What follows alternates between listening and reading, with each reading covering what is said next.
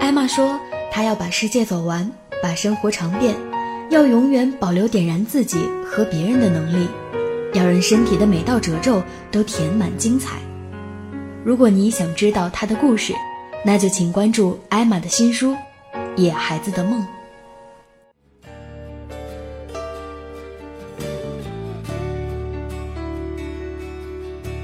时常会想起那年斑驳的课桌，发呆时总望着你的轮廓。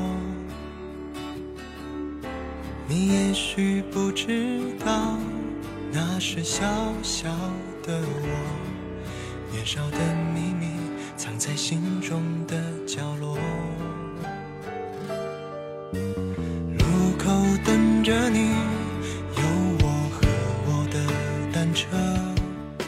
Hello，大家好，这里是雪漫电台，我是石榴。节目开始前的这首歌是来自于李易峰的《年少有你》。幸好彼此的青春没有错过，我的青春有你，你的青春有我。每个人的生命里似乎都有这样的一个人，他的存在和离开教会了我们很多很多，也许是恋人，也许是朋友。之前的节目里，我一直跟大家分享的都是女生故事，有朋友留言说，那会不会有男生故事呢？今天我们一起分享到的这个故事的主人公就是一个男生。这个故事出自于诗浩的新书《未来不用太美，够温暖就好》。故事的名字叫做《感谢路过我生命的每一个人》。欢迎大家在收听完节目之后，通过公共微信跟我们互动。互动的方式是微信添加公众号“饶雪漫”为好友，发送留言即可。也可以根据导航栏收听雪漫电台的往期节目，查看节目中的歌单。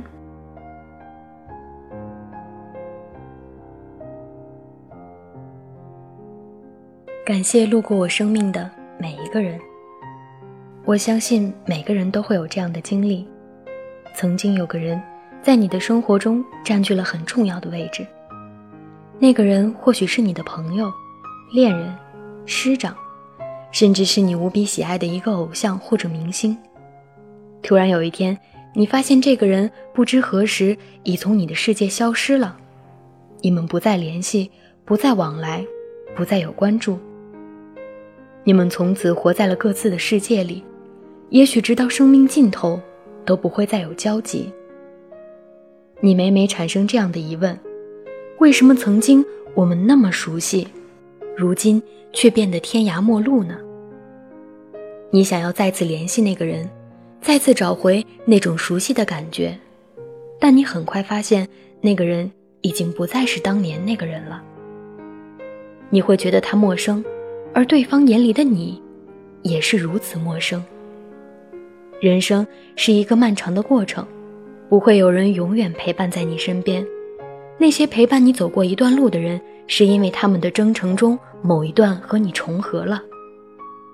等到岔路的时候，他们自然要去走自己的人生道路，你与他们各自前进，不再相遇。每一个路过你世界的人，都是值得怀念和珍重的人，因为许多个他们这样的路人，才组成了你最真实的人生。在我人生征程的不同阶段，拥有过许多不同的朋友。最早的大概是幼儿园时代的某个小伙伴，虽然我已经完全不记得他的名字和样貌，但他的确真实存在过。后来是小学、初中、高中，不一样的面孔和名字出现在我的生活里。曾经那些面孔是那样熟悉，我们之间有聊不完的话题，做不尽的趣事。但这些当时以为是一辈子好朋友的人，如今早已天各一方。我甚至不知道他们结婚了没有，现在做着什么工作。因为人生没有不散的宴席。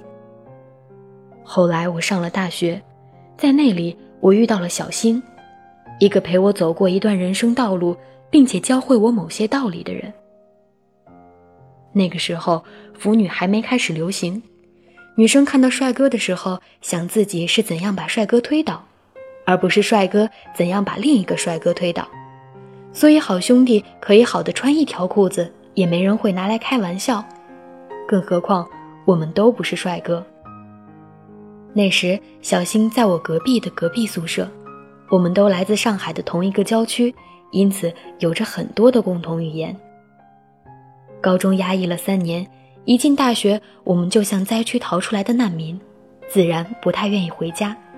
另外的原因是因为交通不便，我们学校的位置离我俩的家是最远的，当年回一次家单程得三个多小时，所以双休日的时候。宿舍里经常就只剩下我和小星，通常小星抱着枕头和被子跑到我寝室来。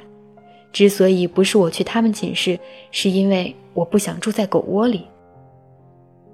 周末的早晨睡个懒觉，白天去网吧打会儿游戏，晚上去超市买一堆吃的，一个人一个烤鸡，直接用手抓着吃。接着我们会聊天到凌晨两三点，聊得喉咙嘶哑，没力气说话了，才闭嘴就寝。那阵子还没有 L O L，连 DOTA 也没出来，我们玩的是一种叫《澄海三 C》的游戏。我依然记得有一次我和小星三对三，因为从一开始就被对方打压，所以我们这边的那位队友打一半就跑了，只剩下我和小星。我很沮丧地说：“退吧，这盘肯定输了。”一旁的小星一脸认真道：“不到最后绝不放弃。”后来的战果是我们憋屈的打到底，在夹缝中生存着。当对方大军压境、生死存亡之际，小星操作一个狂刷血的小巫妖潜入对方老窝，躲在死角偷偷放技能，险中求胜，绝地翻盘，吓得我是心惊肉跳。赢了之后，小星得意地冲我笑道：“看见没？听我的没错，不到最后绝不放弃。”小星喜欢畅想未来，我则更喜欢听他诉说。他想过无数的未来，比如他会做什么样的工作，他未来的妻子是什么样的，他们家会装修成什么风格。他甚至想好了以后孩子的名字，生男孩叫什么，生女孩叫什么。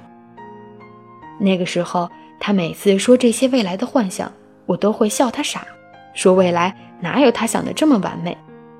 他总是笑着说会有的，我们都会有一个美好的未来。现在只要想起他这话，我的眼泪就忍不住掉下来。大二下半学期，小新谈恋爱了，那个姑娘是他高中同学，因为高考失利而复读了一年，所以比我们低一届。小星大概高中的时候就对人家有好感了，所以姑娘一上大学他就开始追求，努力了半年，终于是守得花开见月明。只是从此以后的周末。小星就去找姑娘了，留我一个人在宿舍里啃烤鸡。小星很爱那姑娘，经常跟我说，他幻想中的未来妻子就是那样的。我见过几次那姑娘，很普通，并没有多好看，但爱情并不是长得好看的人才能拥有。两年后，我们大学毕业，即将各奔东西。小新在大四实习的时候就找到了一份工作。后来我才知道，他那个部门的领导就是他表哥。毕业后，他直接留在了那个公司，月薪两千多。这份工作他做了两年，在这两年间，我再也没有听他提起过未来两个字。那时候，我就去了家里安排的国企，住着两人一套的宿舍，倒着早中夜三班，日子过得不算舒坦，但也还行。小新上班的地方在城市另一头的一个郊区，因为离家远，所以只能租房子。有一次我去找他玩，才知道那是一间小阁楼，只能放下一张床和一个电脑桌。小新苦笑着说：“我以前还真是把未来想得太美好了。”我说：“不到最后，绝不放弃。我相信我们都会有一个美好的未来的。”小新那份吃不饱饿不死的工作做了两年，一直不见起色。这期间，姑娘也毕业了，现实的矛盾逐渐出现。从前，他们去路边吃麻辣烫，三五十块钱就能吃得很满足、很开心。从前，姑娘拉着他去七浦路，为了二十块钱和人砍价砍半天。从前，幸福是件很简单的事。现在姑娘想去吃西餐，牛排红酒享受浪漫。现在姑娘喜欢去专卖店，别说还价，连打折的商品买了都嫌丢人。现在简单就是件很幸福的事情，可生活再也简单不起来了。我不想评论姑娘的变化，每个人都有追求自己生活的权利，只要不违背法律和道德，不把自己的幸福建立在别人的人生废墟上就好。显然，小新给不了这姑娘想要的生活，即便他啃一个礼拜的馒头来换取姑娘的一顿西餐，尽管这两年来他省吃俭用，自己都不舍得买件衣服，他依然赶不上现实的脚步。可他从来不说姑娘现实。只说自己没用，给不了他爱的人想要的幸福。不久后，小新终于决定要改变人生了。有一天，他突然兴冲冲地跑来找我，拿了一份简陋的计划书，说他打算开店创业，还信心满满的跟我说了很多细节。他开始像当年一样幻想起美好的未来。他希望自己创业成功，目标是买套房子，把他深爱的姑娘娶回家。然后幸福快乐的过日子。那时候我不忍心去打击他，因为我知道这可能是他最后一根救命稻草。因为一旦失败，姑娘就会离开他，而他的世界也就塌了。那姑娘是他的初恋，是他的青春，是他所有幻想的美好未来的核心。我借了他一点钱，我知道这两年他没存到一分钱。微薄的工资填补不了现实的空洞，但那远远不够，所以他只能开口问他父母借。父母是否对他感到失望，我不得而知。我只知道那个时候的小星像个赶赴最后战场的勇士。一个月后，他的服装店开张了。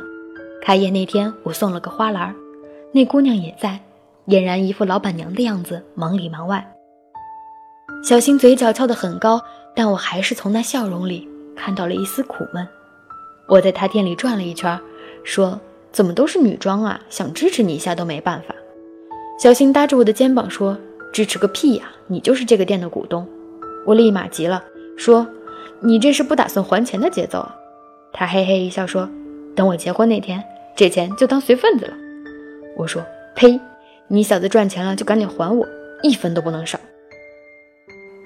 半年后。小新的店就因为经营不善和后续资金不足等问题关门了，他把店盘了出去，清算了一下，最后亏损了两万多。因为经常吵架，他和那个深爱不已的姑娘分手了。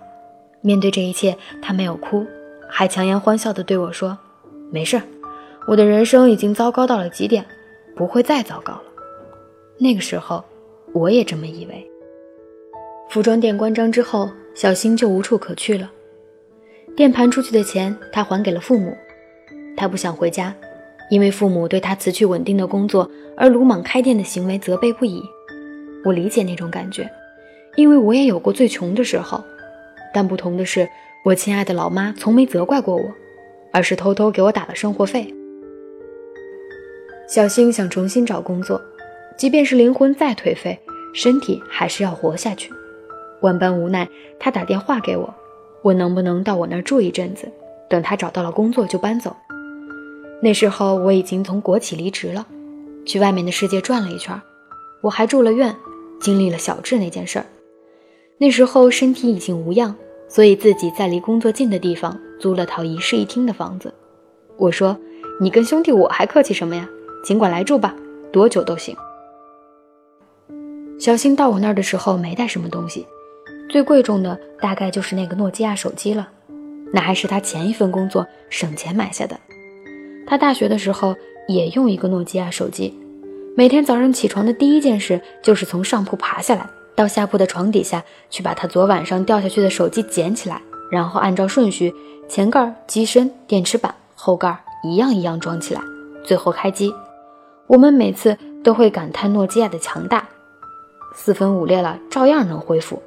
我多么希望小星也能像那个手机一样强大。那时候他睡在客厅的沙发上，从没告诉我他的钱包里总共就只有一千块。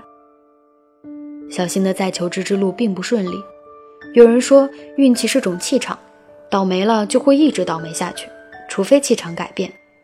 虽然这话玄乎，但小新的确没有走运，工作找了两个月都没有眉目。他并没有把眼光放得多高，只是想找一份稳定的工作，过正常的生活。小新走的那天，我在家闷头睡大觉，因为之前我出差去参加了一个活动，折腾了整整三天，所以公司放了我一个礼拜假。那天上午，小新有个面试，早上出门的时候，他跟我打招呼：“我走了。”这是他对我说的最后一句话。那时候我没有想到。这句我走了，原来是真的走了。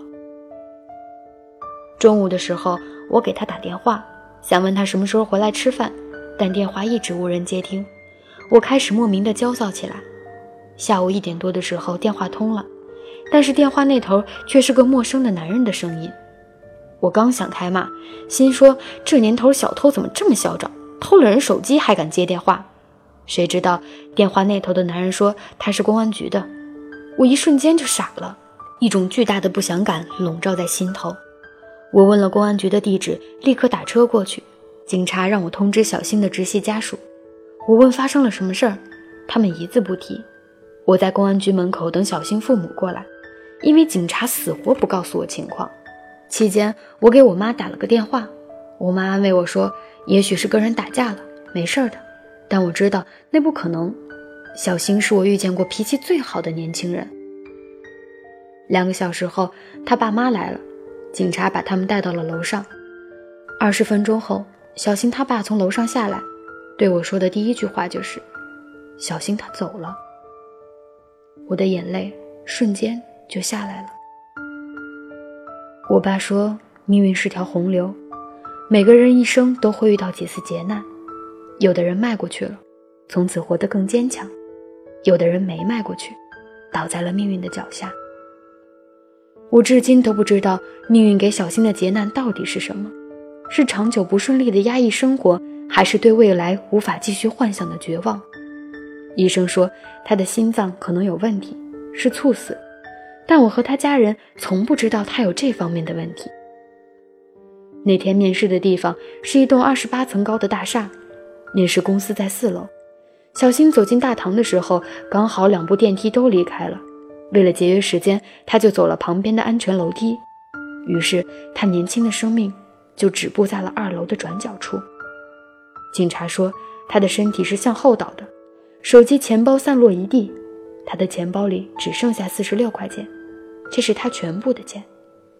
他倒下一个多小时后，才有人从楼梯经过发现了他。五分钟后，幺二零赶到。医生摇头说：“如果能早发现半个小时，就不会是这种结果了。”小新葬礼的那天来了很多人，我给大学同学挨个打电话，说：“你们来送送他吧，以后就再也见不到他了。”还有很多他的初中、高中同学也来了，还有从前的同事。那个他深爱的姑娘也来了，葬礼上我看到他哭得很伤心。我相信他们曾经非常相爱，只是人生的轨迹不同了而已。我妈陪我一起去参加了小新的葬礼，他妈看到我的时候就抱着我哭了。他妈对我说：“家里去年刚装修好，就是想等孩子大了得结婚，要体面一点。”说着说着，两个人都哭了。为人父母最能体会那种心情了。小新的爷爷奶奶、外公外婆都还健在，让四个白发人送一个黑发人是一件多么凄凉的事情。他爷爷一边哭一边不停地感谢我，说小新回家经常和他们提起我，说我一次又一次地帮过他。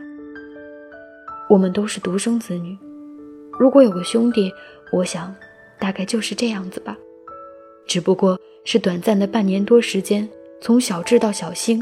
一个是萍水相逢的新朋友，一个是相识多年的老朋友，都离我而去了。也许真的就像爸爸说的那样，命运是条洪流，一生难免会遭遇几次劫难，迈过去了，就会更坚强。只是有些人迈不过去而已。我看着躺在那儿的小星，想起了早已离开的小智。我在思考。生命的意义和价值到底是什么？再看看那些周围逝者哀伤哭泣的亲人，原来生命之所以美好，是因为在这个世界上，有人爱你如生命。后来我辞了工作，翻出了那本雪藏半年的小本子，然后去了荷兰。我想要我的人生去做一些更有意义的事情，对自己也对他人。我之所以能够下定这样的决心，是因为害怕有些事情再不做，也许有一天。就没有机会了。时至今日，小智和小新都已经走了好几年，我只去过小新的墓地祭拜过一次。我以为我能在那个时候缅怀他，但我发现我不能，因为缅怀一个人是要在心里，而不是在某个固定的时间和形式下。比起小智，我经常会想起小新，因为我们共同经历过的时间更多。记得大一那年的圣诞节。寝室里就剩下我们两个，我们决定出去吃一顿大餐，好好安慰下自己。但我们从学校出发，步行了一个小时，一直走到徐家汇，沿途的餐馆里都是排队等座的人。最后，我们找了个路边摊，一人买了十根烤串，坐在马路牙子上吃。有一天晚上，我梦到小新，在梦里，他说没死，只是回家养病了。我说：“你个臭小子！”养病就养病吧，怎么这么久都不跟我联系？他笑着说：“我这不是养好就回来了吗？”我说：“那我得赶紧醒过来，把这个好消息告诉大家。”于是我就从梦中醒了过来，大脑大概有十几分钟的时间无法分辨现实和梦境，真的以为小新还活着。我伸手去床头摸手机，才真的清醒了过来。你小子死了还来忽悠我！骂完才发现。枕巾已经湿了。其实我心里多希望他是真的回家养病去了，即便这辈子再也不联系我了，起码他还活在这个世界上。两年前，我听说那个曾经他深爱的姑娘嫁人了，我由衷的祝福她，因为小新一定会希望看到她幸福快乐，希望这个世界上会有一个人给他所有自己给不了的未来。每一个走进我花店的人，都会看到白色的背景墙上贴有一大片蓝色的漂亮花纹，是满天星的图案。其实我并不怎么喜欢这种花，一种平凡而又不艳丽的花朵，居然叫着这么好听的名字。只是它能让我想到小星。或许我们每个人都是一朵平凡的小花，只有当我们生命的脉络相互连接时，我们才会变成一种绚丽的存在。我经常会遇到失恋的男男女女，听他们一把鼻涕一把眼泪地诉说着自己的故事。有一次，一个被男人辜负了的姑娘哭着说了一句狠话，她说：“算了，分手就分手，我就当这个人死了，当世界上再也没有这个人。”就是这句意外听来的话，让我彻底放下了因小智和小新离开而留下的遗憾。既然有人能把曾经相爱的人当作死掉了，为什么我就不能把他们当成是那些电话簿里还存着号码却不再联系的故人呢？这么一想，一切就释然了，甚至会有一种错觉，也许他们就活在这个世界上的某个地方，过着平凡而又简单的生活，只是我们不再联系，因为我们都有各自的人生征程要继续。仇人、爱人，甚至亲人。总有一天都会离我们远去，就算我们有一天会忘记他们，也要真心的感谢他们，因为每一个陪你走过一段人生路的人，都让你的人生不孤单。每个人都有每个人的离开方式，只要我们心里记得就好。天下没有不散的宴席，也没有永远不再见的人，因为他们从你的世界路过。早已在你的世界盛开了一朵记忆之花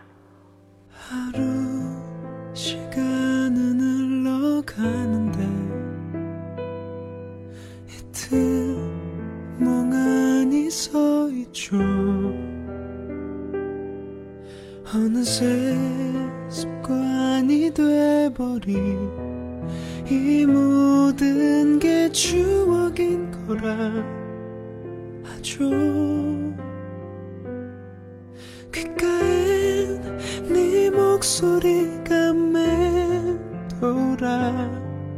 내 눈엔 그 뒷모습이 아려와.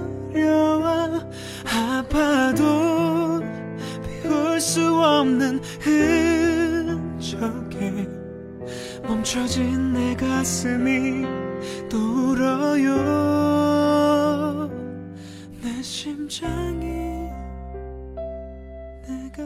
其实，在我们的一生中，会遇到很多人，这些人教会了我们很多事，也因为这些人的存在，我们的人生才变得丰富精彩。朋友也好，恋人也好，也许他已经渐渐地离开了你的生活圈，淡出了你的视线，但是我们依然应该抱着感激的心态，感谢他曾经出现在我们的生命中，教会了我们那些道理。或者是在生命中留下的那些刻骨铭心的记忆，把那些曾经的人放在心里，因为未来我们还有很长的路要走。今天跟大家分享的故事到这里就结束了。如果你有好的故事，或者是你也写故事，那欢迎大家跟我们投稿，把你的故事发送到邮箱学漫电台的拼音小写 at 幺六三点 com。最后，感谢大家的收听，我们下期节目再见。